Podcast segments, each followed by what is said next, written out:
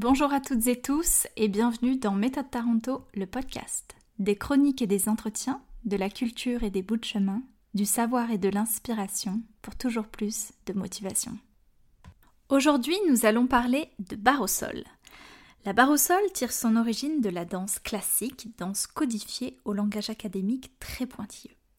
Il faut savoir que tous les cours de danse classique, et ce peu importe où dans le monde, commencent par un échauffement qui s'effectue à la barre, la fameuse barre que l'on a l'habitude de voir dans les salles de danse. Celle à laquelle on s'accroche, parce que quand on n'a pas l'habitude, on a tendance à y mettre tout notre poids ou beaucoup trop de tension. Mais nous sommes en réalité censés la tenir subtilement pour nous aider à trouver notre axe, à construire le corps en conscience et plus profondément, afin d'être apte à danser au centre ou sur scène avec aisance. Mais voilà, en 1937, à Genève, Boris Kniasev, chorégraphe et danseur classique, fonde son école de danse et apprend l'interdiction de fixer les barres au mur. Pour cause, ils sont classés au patrimoine historique.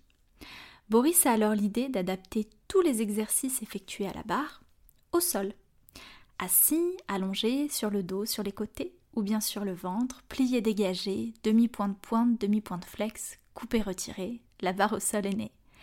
D'abord appelée l'école sans barre ou classe à terre, elle devient barre à terre et finalement barre au sol.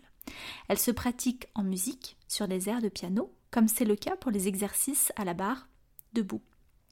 Et il s'avère que dans le vocabulaire de la danse, une barre est aussi synonyme d'exercice. Donc la barre au sol, en gros, c'est quoi? Des exercices au sol.